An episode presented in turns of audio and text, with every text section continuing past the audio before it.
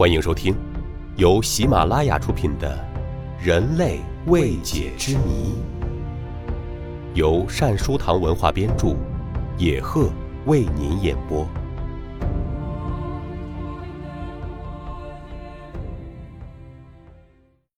第三集：人类最初的家园，寻找曾经的家园。人类从襁褓里走出了第一步，即人类开始向进化的方向前进。那么，养育人类的摇篮又在哪里呢？随着对人类祖先的深入研究，人类的摇篮也随着人类化石的不断出土而摇摆于世界各洲。究竟花落谁家呢？从人类诞生之日起到现在。人类在地球这块赖以生存的大地上繁衍生息，不断发展和进步。然而，人们对自己祖先的诞生地提出了许多疑问：人类的祖先到底在哪里诞生的？哪里又是他们的栖息地呢？达尔文提出，非洲是人类的摇篮。他在1871年出版的。《人类起源与性的选择》一书中做了大胆的推测。另一位进化论者海格尔则在1863年发表的《自然创造史》一书中主张人类起源于南亚，还绘图表示现今各人种由南亚中心向外迁移的途径。此外，还有中亚说、北亚说以及欧洲说。一八七一年，达尔文根据与人类亲缘关系最近的大猩猩和黑猩猩，如今都生存在非洲这个事实，提出人类的诞生地最可能在非洲。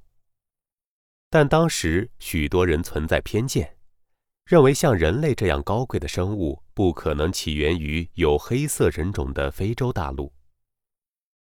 十九世纪后期，德国学者海格尔提出。人类起源于亚洲。他认为，亚洲的长臂猿和黑猩猩与非洲的猿类相比更接近于人类。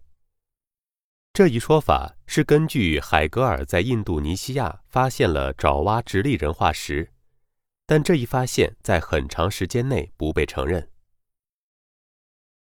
从1927年起，在我国北京的周口店。先后发现了北京直立人的牙齿和头盖骨等化石，这被作为人类起源于亚洲的证据。欧洲，特别是西欧，也曾一度被认为是人类的发祥地。从1823年到1925年，就有十六个个体，其中包括猿人阶段的海德堡人被发现，而新石器时代的人骨发现的更多。有二百三十六起，因此人们打开地图一看，欧洲布满了古人类的遗址。而当时除了爪哇猿人外，在亚洲其他的地区和非洲还没有找到过古人类遗址。还有，最早发现的古猿化石也出土于欧洲，即一八五六年在法国发现的林猿化石。加上二十世纪二十年代毕尔当人的骗局喧嚣一时，所以当时许多人认为人类起源的中心是在西欧。但随着亚非两地更多人类化石的发现，人类摇篮欧洲说才逐渐退出了历史舞台。从一九二四年南非发现汤恩幼儿化石以来，在南非、东非等多地区。人类学家发现了大量的南方古猿化石，这些化石的形态更原始，年代也较久远，因此又提出了非洲起源的论点。由于非洲的早期人类化石主要发现于东非，学者们围绕着古代东非的环境如何有利于人类的诞生，提出了许多假说。例如，在二十世纪六十年代。有人就提出了人猿在非洲的分歧是由于东非大裂谷形成的假说。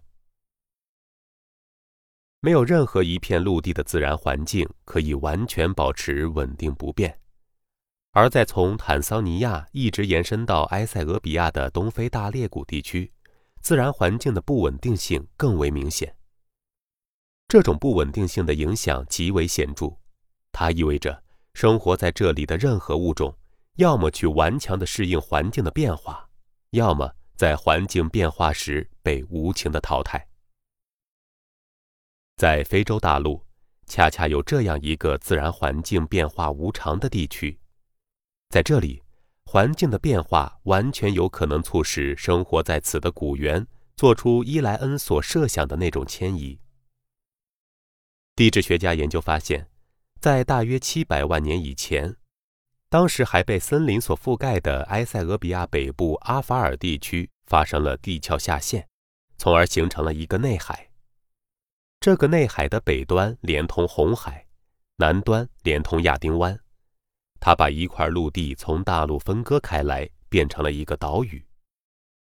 后来，由于地质运动，阿法尔海的两个出口都被阻塞。